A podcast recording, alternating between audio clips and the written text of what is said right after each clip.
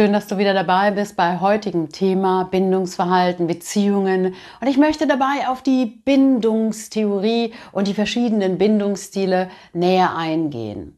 Vielleicht hast du dich auch schon mal darüber gewundert, wie unterschiedlich sich Menschen in Beziehungen verhalten, wie verschieden unsere Erwartungen und Vorstellungen von Beziehungen sind. Vielleicht bist du ja auch in deiner Beziehung oder in deiner letzten Beziehung genau an dieser Unterschiedlichkeit mm, oder an den immer wiederkehrenden Enttäuschungen und Konflikten gescheitert. Das ist übrigens ein ziemlich gut erforschtes Feld unseres Menschseins. Einige Spezialisten und Forscher haben sich damit eingehend beschäftigt. Zu mir, ich bin Annette Fleming und betreibe diesen Kanal, begleite Menschen auf dem Weg der Heilung und für mehr abonniere natürlich gern und kommentiere auch. Aber machen wir zuallererst ein Abstecher in die Bindungsforschung. Alles beginnt ja mit der Bindungstheorie. Bindungen eingehen ist unser Urinstinkt, dient nicht nur unserem Überleben oder der Fortpflanzung, sondern wir sind empathische Wesen. Wir mögen das Zusammensein. Und in Beziehungen können wir zum Beispiel Fähigkeiten mm, und Informationen austauschen. Beziehungen dienen als emotionale Stütze. Wir sind fühlende Wesen. Wir mögen soziale Interaktion und den Gedankenaustausch und auch die Nähe. Zum Beispiel spielt das Hormon Oxytocin eine große Rolle, auch Vasopressin. Oxytocin ist ja das Kuschelhormon, äh, welche Ängste mindert und Stress mindert und gleichzeitig Vasopressin als Hormon, das die Kommunikation und die Verbindung zweier Menschen in Beziehungen unterstützt. Also, unsere Biologie macht, dass wir Menschen Beziehungen, Verbindungen eingehen und sozial interagieren. Unser Beziehungsverhalten ist Teil unserer ja, Individualität und ein wichtiger Aspekt unseres Beziehungsverhaltens ist der sogenannte Bindungsstil.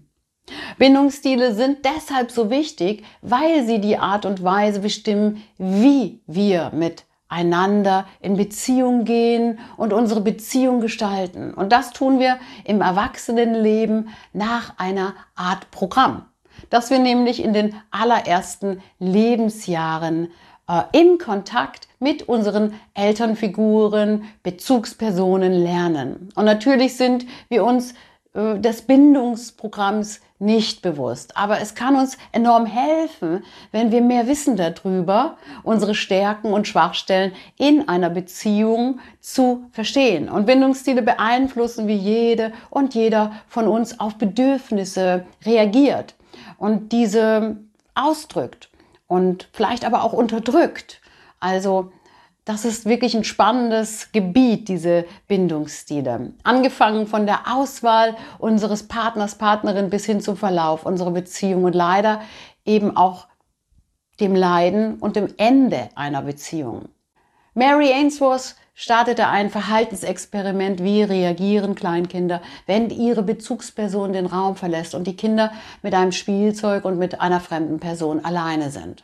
Und wie verhalten sie sich, wenn ihre Bezugsperson zu ihnen in den Raum zurückkommt? Die kleinen Kinder haben, je nachdem, wie sicher sie in der Beziehung zu ihren Eltern gebunden waren, extrem unterschiedlich reagiert. Darauf hat Ainsworth die Bindungsstile abgeleitet. Und später wurden diese kindlichen Bindungsstile auf Beziehungsmuster zwischen Erwachsenen übertragen. Und man stellte fest, die Bindungsstile sind wegweisend für unsere Art, als Erwachsene in Beziehung zu gehen. Menschen mit einem sicheren Bindungsstil fühlen sich in engen Beziehungen in der Regel wohl und haben ein grundhaftes Vertrauen in sich und andere. Und Menschen, die als Kind unsichere Bindungserfahrungen gemacht hatten, klammerten später oft an ihren Partner, Partnerin oder neigten zu Abhängigkeiten. Und andere unsicher gebundenen Kinder wurden zu nähe vermeidenden Erwachsenen mit einem starken Distanzbedürfnis.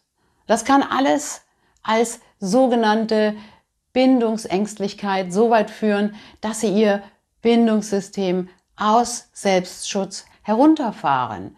Ich brauche niemanden, weil das besser ist, als enttäuscht zu werden und verletzt zu werden. Und einige bleiben dann tatsächlich ein Leben lang Single oder kommen über Affären nicht hinaus. Andere leben zwar in Partnerschaften, bleiben aber innerlich auf Distanz und sind auch oft real nicht verfügbar. Immer wieder kommt es zu Nähe-Distanz-Problemen, auch Spielchen, die durch ja zum Beispiel Fremdgehen oder Streit vom Zaun brechen, Vermeidung, extrem Rückzug zum Wanken gebracht werden und dann durch gewohnte Versöhnungsrituale wieder ja die beiden zusammenschweißen. Und im Allgemeinen gibt es die vier Hauptbindungsstile der erste, der sichere Bindungsstil. Darüber hatte ich gerade schon gesprochen. Das sind Menschen, die sich untereinander unterstützen, die Emotionen ausdrücken können, die Emotionen auch erkennen im Gegenüber und die ihre Emotionen regulieren können. Und das sind dann oft sehr langwierige und ruhige Beziehungen. Beim unsicher vermeidenden Bindungsstil, der wird auch als abweisend, vermeidend oder ängstlich vermeidend bezeichnet. Gelingt es nicht, langfristige Beziehungen zu anderen Menschen aufzubauen, weil die Betroffenen nicht in der Lage sind, körperliche und emotionale Nähe zuzulassen. Sie haben Bindungsangst. Das kann aus einer strengen oder emotional distanzierten Erziehung sowie abwesenden Bezugspersonen resultieren. Es kam eventuell auch zu Vernachlässigungen. Und dadurch, dass die Angst die große Überschrift im Leben, im Leben dieser Menschen ist, haben sie sich eine große Unabhängigkeit erschaffen. Und dabei entstand das Unterdrücken von Gefühlen und es entstanden die Vertrauensprobleme. Und die Idee, Nähe ist eine Bedrohung und der Glaube, alleine zu sein und keinen Menschen um sich herum zu haben, wäre besser. Und dieser Selbstschutz durch diese Selbstbezogenheit und die Vermeidung zu wahren Verbindungen zu anderen Menschen kann antisoziale Züge annehmen und unter Umständen mit Narzissmus in Verbindung gebracht und verwechselt werden.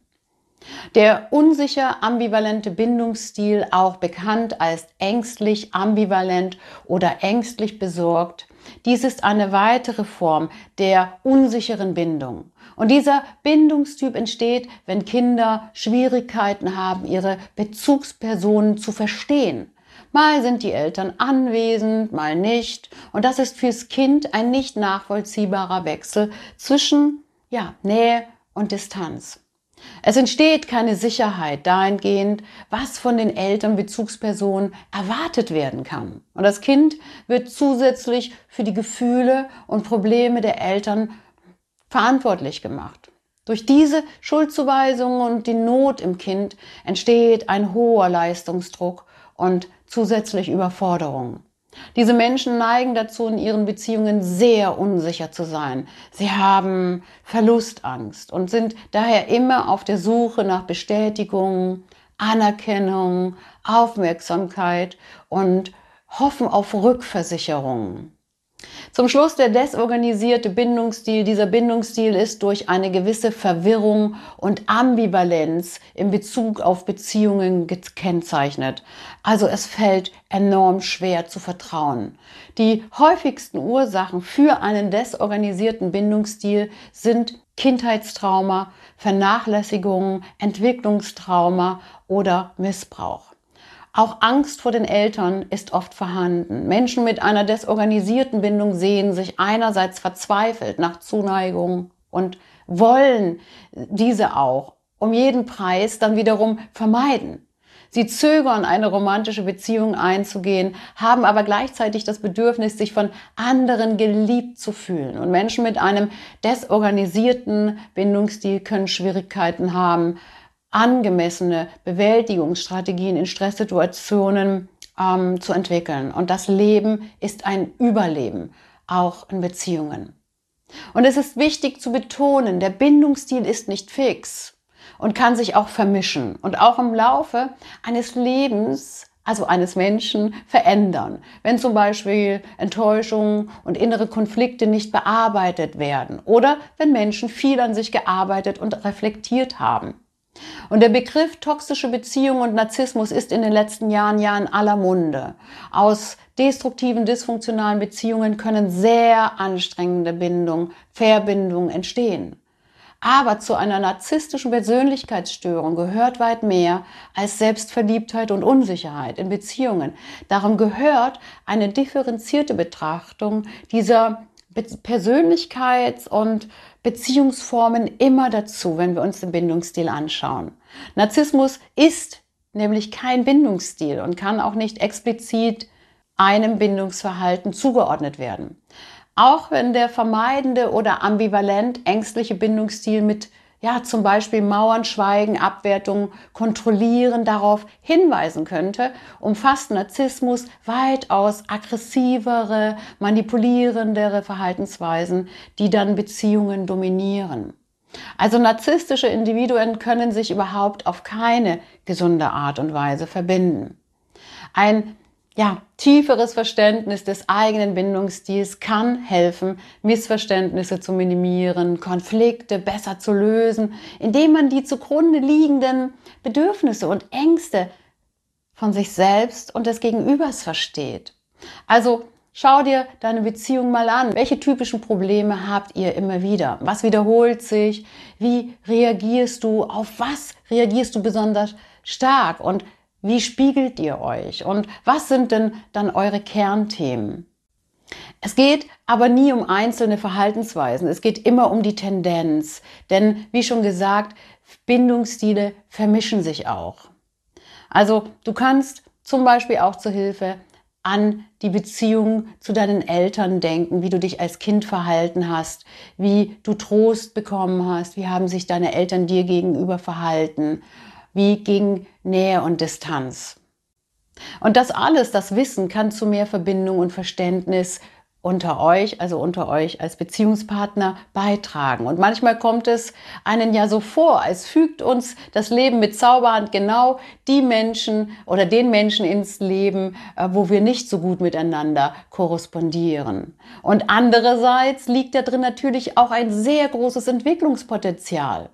Zum Beispiel, wenn unsicher ambivalente Beziehungspartner mit unsicher vermeidenden äh, Partner äh, verbunden sind. Es, also er klammert, sie flüchtet oder umgedreht. Rückzug und Bindungsangst ergänzen sich häufig. Das hat auch damit zu tun, dass wir eine Art Wiederholungszwang in uns haben. Wir wiederholen das, was wir kennen, solange bis wir es gelöst haben. Also wir sind dann in der Resonanz mit alten, bekannten Bindungsdynamiken aus unserer Kindheit und kreieren diese erneut in unseren heutigen Beziehungen. Das Spannende daran ist, so lange, bis wir gelernt haben, den Mangel in uns auszugleichen und als Erwachsene miteinander zu korrespondieren. Menschen, die es gewohnt sind, um Liebe zu kämpfen, fühlen sich sehr oft angezogen von Menschen, die wenig in die Beziehung investieren. Nähe und Verlustangst trifft oft auf Rückzug und Vermeidungsverhalten. Übrigens macht das diese Beziehung paradoxerweise sehr aufregend und man hält fest. Im positiven Sinne könnte man diese Beziehung, wenn beide es so wollen, wie schon gesagt, als Wachstumsbeziehung, als Potenzialförderer sehen.